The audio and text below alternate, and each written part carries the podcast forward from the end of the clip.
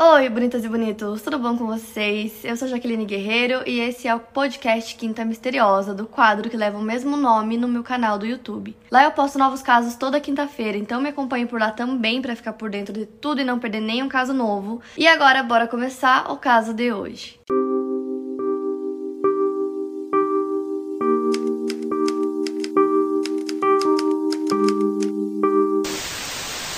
Alicia Kozakovich nasceu em 23 de março de 1988 em Pittsburgh, na Pensilvânia. Filha de Charles e Mary, sua infância foi maravilhosa, segundo ela. Sua mãe Mary sempre estava em casa e sempre que Alicia e seu irmão mais velho precisavam, a mãe estava lá. O pai trabalhava bastante, mas sempre que conseguia passava um tempo com a família e Alicia conta que eles eram uma família muito linda, muito unida e que a infância dela foi muito divertida. Desde muito pequena, Alicia achava que as pessoas cantavam para as árvores ou para as pedras, assim como nos filmes da Disney. Ela achava que a vida era realmente daquele jeito, que as pessoas sempre estavam felizes. Mas conforme ela foi crescendo e percebendo que a vida não é bem assim, ela ficou triste quando viu que tudo aquilo era mentira. O irmão mais velho da Alicia, que mostrou para ela a internet na época, início dos anos 2000, a internet estava começando a se popularizar e mais pessoas estavam tendo acesso. A Alicia conta que o irmão dela costumava jogar online e ela percebeu que a internet era um ótimo lugar para se jogar e para conhecer pessoas. E os seus pais achavam que a internet era um presente maravilhoso para os filhos, porque eles tinham acesso a muita informação, eles podiam se divertir,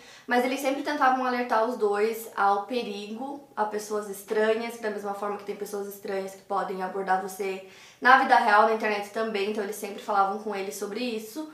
Mas a Alicia falava para os pais que tinha uma diferença é, entre pessoas desconhecidas é, no dia a dia e pessoas desconhecidas na internet, porque ela falava assim que quando você começava a conversar com uma pessoa é, online, você ia conhecer ela, a vida dela, e ela não seria mais estranha, acabaria se tornando um amigo. Então o ano era 2001 e a Alicia gostava muito de usar a internet para fazer amigos. Então ela tinha vários amigos online e um desses amigos, é, que era um garoto que tinha mais ou menos a idade dela, 12, 13 anos, eles conversavam muito e ela gostava muito dessa amizade com ele porque ela conseguia desabafar com ele, ele até aconselhava ela, eles conversavam sempre e ela já mantinha essa relação assim de conversa com esse amigo já fazia mais ou menos 8, 9 meses. E é importante citar que a Alicia se sentia muito segura nesse ambiente de conhecer pessoas online, ela tinha vários amigos além desse.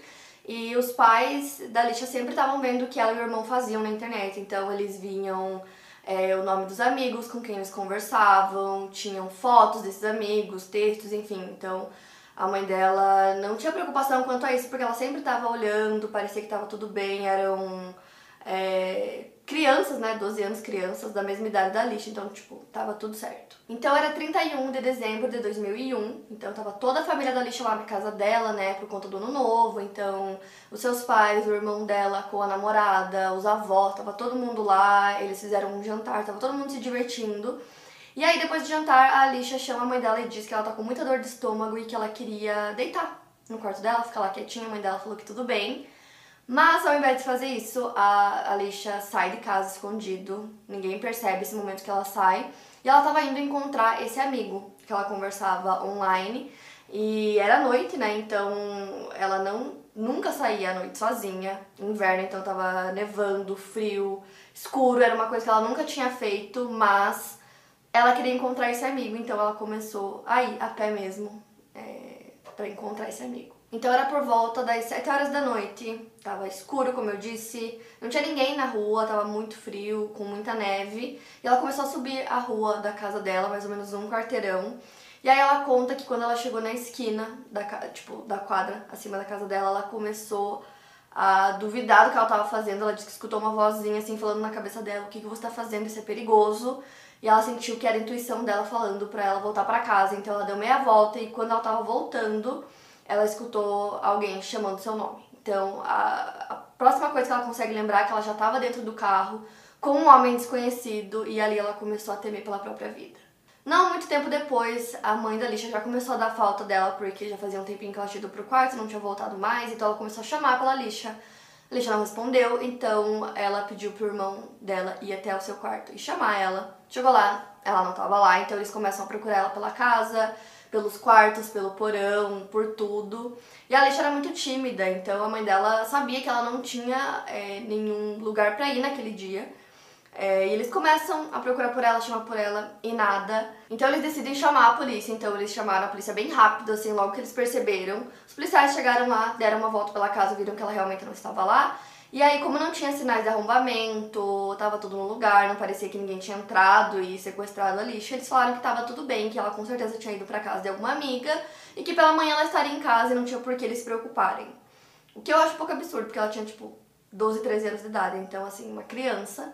Mas enfim, eles falaram isso e meio que ficou por isso mesmo. Mas os pais da Alicia estavam sentindo que tinha alguma coisa errada sim, porque como eu falei, ela não tinha para onde ir naquele dia, ela não levou nada com ela. Então todos os pertences dela estavam lá no, no quarto dela, na casa, e ela tinha ganhado dinheiro de presente de Natal, e nem esse dinheiro ela tinha levado, tipo, é, era muito estranho. Enquanto isso estava acontecendo, a Alicia estava dentro do carro com esse homem desconhecido, né, com o sequestrador. E aí ele apertava a mão dela muito, muito forte. Ela achava até que a mão dela estava quebrada. E ela começou a perceber, né, que ela estava bem próxima da casa dela, estava no mesmo bairro ainda. Ele passou em frente à casa dela. E aí ela até achou que ele morava ali também, que logo ele ia parar em um lugar próximo que ela conhecesse. Mas não, cada vez foi ficando mais longe, então ela começou a perceber nomes de ruas que ela não conhecia, que já não estava mais no bairro dela. Enquanto isso, ela estava chorando, pedindo para ele levá-la para casa, mas ele ficava fazendo várias ameaças para ela, falando para ela ficar quieta, para parar de gritar, parar de fazer barulho, senão ele ia colocar ela no porta-malas. Nisso ele continuou dirigindo por um tempo até que eles param em um pedágio e nesse momento a teve muita esperança que alguém fosse perceber, que a pessoa que estivesse na cabine fosse perceber que ela estava chorando, que ela é uma criança e que parecia que tinha alguma coisa errada naquele carro. Mas não foi isso que aconteceu. O sequestrador continuou dirigindo e a Alicia lembra de ver várias cabines telefônicas e ela ficava pensando o que ela diria para a família dela caso ela conseguisse correr para uma dessas cabines e ligar para eles. Ela estava aterrorizada porque ela achava que aquele homem poderia parar o carro a qualquer momento e matá-la. Foram cerca de 5 horas de viagem de Pittsburgh, onde ela morava na Pensilvânia, até Herdon, na Virgínia, que fica a cerca de 370 quilômetros de distância.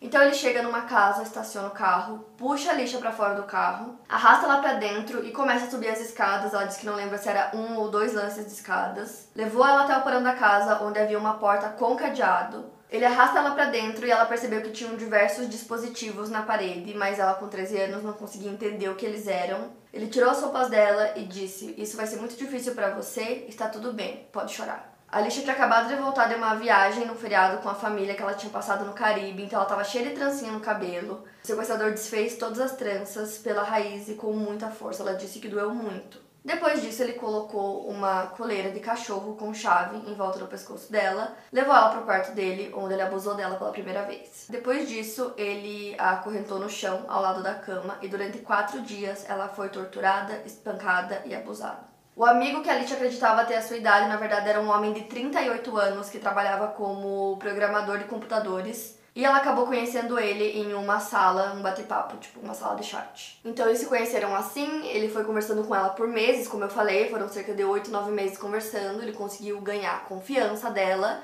e conseguiu convencer ela dos dois se encontrarem. Ela acreditava que ele era um garoto de 12, 13 anos de idade. Então, naquele mesmo dia em que ele sequestrou a Alicia, ele tinha é, passado o Natal com a filha dele, a filha dele tinha ficado lá até o dia 31. E aí, naquele mesmo dia, ele levou a filha é, para o aeroporto para ela voltar para casa da mãe dela. E depois disso, ele foi, né, dirigiu até a casa da Alicia para fazer o sequestro. E ele já tinha planejado tudo e ele queria sequestrar a Alicia porque ele queria fazer com que ela fosse uma escrava sexual. Enquanto isso acontecia, lá na casa da Alicia, o pai dela de alguma forma acabou fazendo essa ligação de que talvez ela tivesse conhecido alguém na internet e essa pessoa tivesse sequestrado ela, porque ele trabalhava no escritório e lá as pessoas já usavam computadores, já mandavam e-mails. A mãe da Alicia não entendia muito de computadores. O pai dela que fez essa ligação e ele pensou que como ela passava muito tempo na internet, talvez ela tivesse conhecido alguém mais velho sem saber, porque na época já as pessoas já falavam sobre isso, né, que isso poderia acontecer. Então ele fala isso pra polícia, eles pegam o computador da lixa, reviram tudo, é, eles não encontram nada e meio que fica por isso. Então eles informam a polícia, eles vão até lá, pegam o computador da lixa, começam a pesquisar, olhar tudo que tem no computador, mas eles não encontram nada, é, nada de estranho, nada que pareça que realmente foi isso que aconteceu. Não tem, tipo, nenhuma pista, assim, nenhuma evidência muito clara ali que eles consigam encontrar. É, e aí os pais decidem colocar cartazes com a foto da lixa por todos os lugares. Eles também conseguem colocar o caso na mídia através do Centro Nacional de Crianças Exploradas e Desaparecidas. Então, já nos primeiros dias, o caso estava em todos os lugares, tinha foto da lixa em todos os lugares, então as pessoas já sabiam que ela estava desaparecida e já estavam atentos caso vissem ela em algum lugar. Enquanto isso, a Alicia fazia tudo que ela podia para sobreviver. Ela foi humilhada, ela teve que passar por coisas nojentas, horríveis e dolorosas. E na única vez que ela tentou reagir, fazer alguma coisa contra o sequestrador, ele quebrou o nariz dela. Então ali ela percebeu que ela não tinha controle nenhum sobre a situação. E o sequestrador fazia ameaças o tempo todo, então ele disse que ela não era a primeira criança que ele tinha sequestrado e que ele tinha feito coisas horríveis com essa outra criança, coisas indescritíveis e que nada impedia ele de matar a lixa ali mesmo. Então ela tava morrendo de medo, né? E aí já faziam quatro dias, e nesse quarto dia ele disse que estava começando a gostar muito dela e que ele ia levar ela para um passeio. Então ele disse que naquele dia mais tarde ele levaria ela para um passeio, era dia 4 de janeiro, e esse foi o primeiro dia que ele deu comida para ela, ela tava todos aqueles dias sem comer nada. E aí esse também foi o primeiro dia em que ele teve que sair para trabalhar. Porém, ela achava que esse passeio que ele falava que ia levar ela mais tarde naquele dia seria para algum lugar remoto e que ele iria matá-la. Então ela tava chorando muito, rezando muito é, pensando na família dela, pensando em coisas que ela poderia fazer para tentar sobreviver, para ela ficar mais forte. Mas ali ela realmente achou que seria o último dia de vida dela, então ela começou meio que a aceitar que mais tarde ela iria morrer. E aí ela começou a pensar muito nos pais e ela achava que eles estavam fazendo de tudo para encontrar ela. Isso de certa forma era reconfortante. E a questão que ela ficava pensando muito era se encontrariam ela viva ou morta.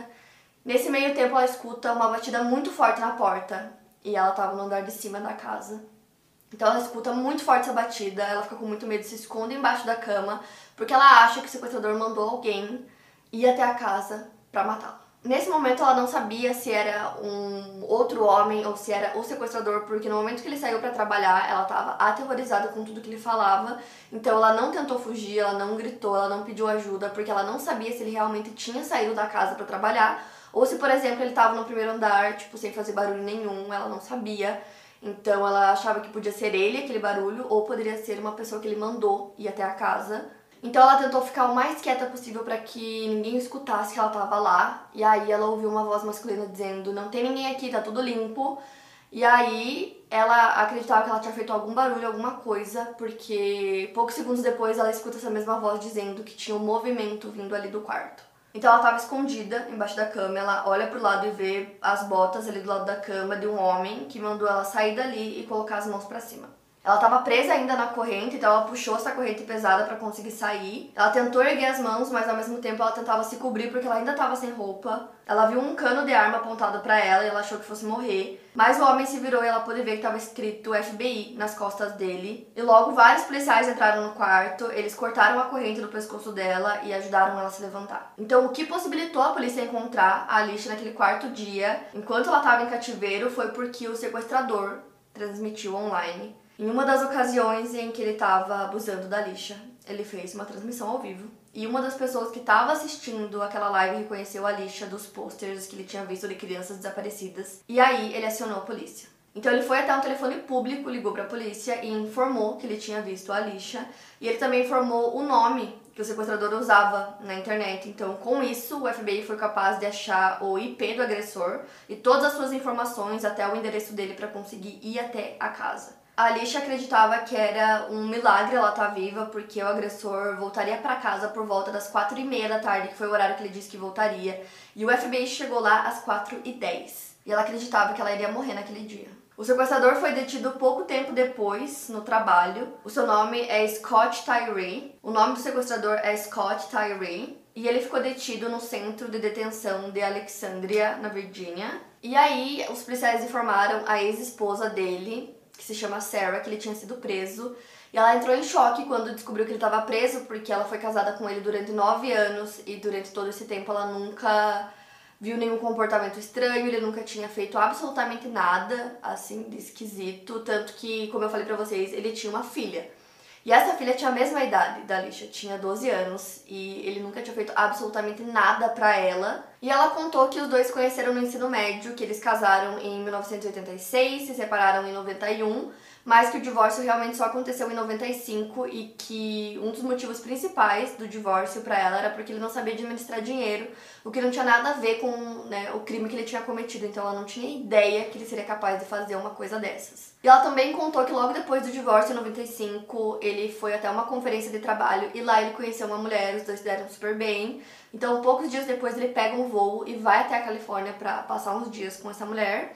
Que os dois se casaram nessa viagem, nesse final de semana que ele foi para lá, eles se casaram. Então, ele volta para casa dele é, para pegar as coisas dele, para fazer a mudança, vai novamente para Califórnia e quando ele chega lá ele descobre que ela já morava com outro cara. E quanto à relação dele com a filha, a Sarah diz que eles se davam super bem, que eles tinham vários interesses em comum, como histórias em quadrinho, é, sobre é, ficção científica, que eles jogavam no computador juntos, que eles eram muito parecidos e que a filha do casal simplesmente idolatrava o pai e quando tudo isso aconteceu ela não podia mais ligar, conversar com ele, ver o pai que ela ficou muito triste e muito abalada. E a Sarah também falou sobre a relação do Scott com a filha deles, e ela disse que eles se davam super bem, que eles tinham muitos interesses em comum, tipo histórias em quadrinho, de ficção científica, jogos online que eles jogavam sempre juntos, que a filha sempre estava ligando para conversar com o pai, e que quando é, ele foi preso, foi um choque para todo mundo, e que a filha sentia muita falta do pai. Então, naquele mesmo dia que eles conseguiram encontrar a Alicia, eles ligaram para os pais dela e pediram para eles irem até a delegacia. Então, eles foram e a mãe dela acreditava que ela estava indo para reconhecer o corpo, então ela estava esperando pelo pior. Mas chegando lá, eles falaram que ela tinha sido encontrada, que eles conseguiram é, resgatar ela, porém ela estava a 5 horas de distância, então eles teriam que viajar para lá para buscar a lixa. Então eles iriam no dia seguinte, então naquele mesmo dia, no dia 4, é, a lixa foi levada para uma família adotiva para ela passar a noite lá. E ela disse que essa família era maravilhosa, mas que ela não conseguiu dormir, passou a noite inteira acordada esperando pelos pais. E assim que ela foi libertada, eles levaram a Lixa para casa de uma família adotiva que ela disse que era uma família maravilhosa, mas que ela não conseguiu dormir. Ela passou a noite inteira acordada esperando pelos pais. E os pais dela chegaram na manhã do dia 6, então eles foram até Virgínia quando eles finalmente puderam trazer a Lixa de volta para casa. E essa volta para casa foi muito dolorosa, tanto para Alicia quanto para a família dela, porque segundo a mãe dela, uma criança que volta numa experiência horrível dessas não é mais a mesma. Fora que quando eles voltaram, toda a família foi tratada é, de forma bem ruim, as pessoas não entendiam a dinâmica do crime, começaram a culpar a Lixa, depois começaram a culpar os pais dela pelo que aconteceu,